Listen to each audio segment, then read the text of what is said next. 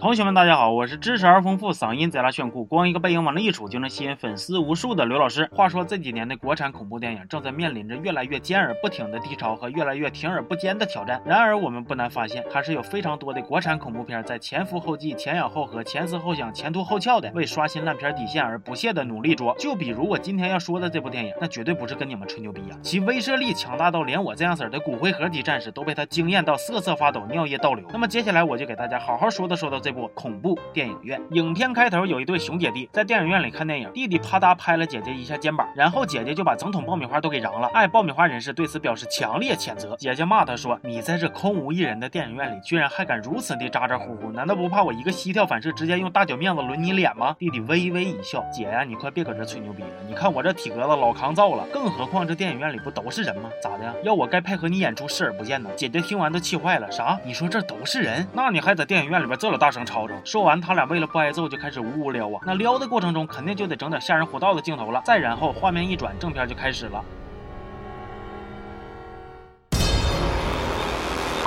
男主老蔫吧穿着病号服从草地上缓缓地睁开双眼，刚才那些画面都是他的梦。我看到这儿就直接懵逼了，咋的呀？现在都流行植物人户外栽种了？完了，医生就解释啊，你已经昏迷沉睡十几个小时了。于是我们就尝试户外疗法，给你转移到这儿了。咋样？是不是这大自然温暖的阳光和草坪上狗屎的芬芳把你从噩梦里边薅出来的？哎呦我去了，得亏他昏迷只有十几个小时啊！这要是昏迷个十年八年的，是不是直接就能自然风干，跟大草坪融为一体了？原来呀，这些情节都是我们本片的女主，也就就是老蔫吧他姐。大欠灯导演的一部恐怖片里的片段。大欠灯这部电影从制片到导演外加演员，拢共八个人。看完样片之后，大家就开始对女二号何一头跟女三号大波浪咔咔一通无脑尬吹呀。那个是未来的戛纳评委，这个又是实至名归的百花女配，啥乱码七糟的。然后俩人还搁那嘎嘎跟着乐，一边乐呢，还一边假模假样的谦虚。哎呀，哈哈哈，没有啦，人家其实还是差了点运气的啦。哎呦我去了，你俩那抠出去二斤玻尿酸都还能鱼四两的脸，演技啥样，真的就没有点数吗？客观的说，你们整个。剧组演技最好的演员，那就是老蔫吧，后边遛弯的大爷大妈。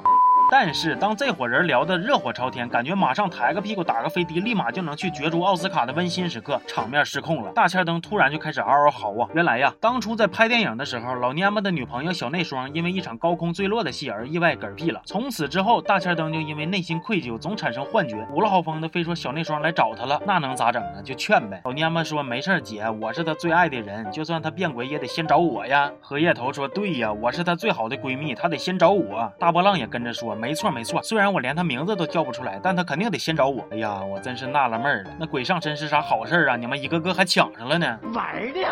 反正大千灯就还是每天疑神疑鬼的，而且总能看着各种鬼影、幻象啥的。然后这几个人决定要去一个快倒闭的电影院里边举办一场悼念小内双的宣传活动，还非得在午夜去，说是为了给电影造势。不是说我埋汰你们啊，半夜三更整啥狗屁宣传，完了连半拉记者都没有，就靠你们几个半人搁这呜呜喳喳的，你们是能造势啊，还是造屎啊？最让我生生气的是啥呢？看片之前，老娘们拿出一桶爆米花，他姐问他哪儿来的，他整出一脸哈哈哈，你们万万没想到吧？是我用他们电影院的爆米花机自己做的，是不是很牛逼？这种表情，我去，我真是服了你们了。人家电影院都快倒闭了，结果你们来了还偷人家爆米花吃，到底还有没有良知啊？活动举办的过程中，这些人还是屁事不断，啥被电梯困住的呀，私会不成反迷路的呀，还有这个喝饮料喝拉肚的呀。不是啊，这位大姐，两块五的饮料被你从坐着开始就吸溜，枪风冷气的吸溜半拉多点，那能不拉稀吗？反正眨眼之间呢，影院就只剩大千灯一个人了。他被突然出现的一位神秘白衣女子使出的一招爆米花呼你大脸而牢牢支配。该让你嘴欠偷吃人家爆米花之后，大千灯的生活就很是不开心了。先是他的未婚夫登夫跟荷叶头俩人不清不楚的，再是大波浪跟荷叶头俩人为了谁是心系的女一号的问题怼来怼去。接着他总是能收到貌似是小内双鬼魂发来的亲切问候。讲道理，我看到这儿的时候已经因为无聊而困到精神恍惚了，进度条里外里往回拖了三四次，就愣是睁不开眼睛啊。终于在。影片发布会的当天，整部电影迎来了高潮。先是大车灯接到小内双鬼魂的电话，说你们要是不来电影院，就都得嗝屁。然后一个酱油角色立马开始了口吐白沫，倒地不起。行啊，兄弟，你挺会来事儿啊！这沫子让你吐的咋的呀？洗衣粉就饭吃了。再然后，大车灯、未婚夫、老蔫吧加上荷叶头四个人就来电影院了。原本在放映电影的灯夫，咣当一下子就摔下来了。荷叶头也因为最近上火，就突然开始尿血，不是流血泪了。甚至连老蔫吧也玩起黑化了，拿把小刀发发发发。刮的乐，说要杀了在场的所有人，给自己死去的小内双报仇。不过您老这黑化的也太喜庆了吧？你这明显是黑化发黑要挥发呀！叮了咣当折腾完了，那就该大揭秘了。原来这都只是登夫跟老娘们联合演的一场戏，就是为了能让大千灯走出阴影。而小内双的鬼魂其实是他的孪生妹妹，收了钱所以来吓唬他们。而幕后的最终 BOSS 其实就是大波浪。大波浪之所以折腾这老些事儿，是因为他想整垮大千灯，然后让跟自己有 PY 交易的黄导演接手新片，这样他就能当女主角了。然而他万万没想到，其实大千灯早就决定让她当女主角了。再然后大波浪居然就他妈疯了。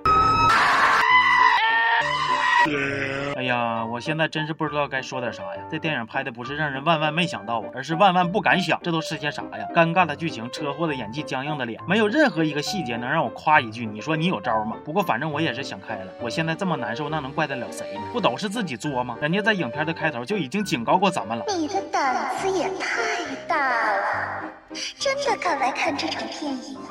哎呀，姐，当时是我没听劝，还对自己的勇气进行了错误的判断。我现在知道错了，我承认我真的后悔了。好了，这期就说到这儿。如果很不巧的是你也看过这部电影，遭受了非人的折磨，那不如来搜索关注公众号刘老师二五零，来了你会发现你并不孤单。我是刘老师，咱们下期见哦。别动，别动，让我好好的看看。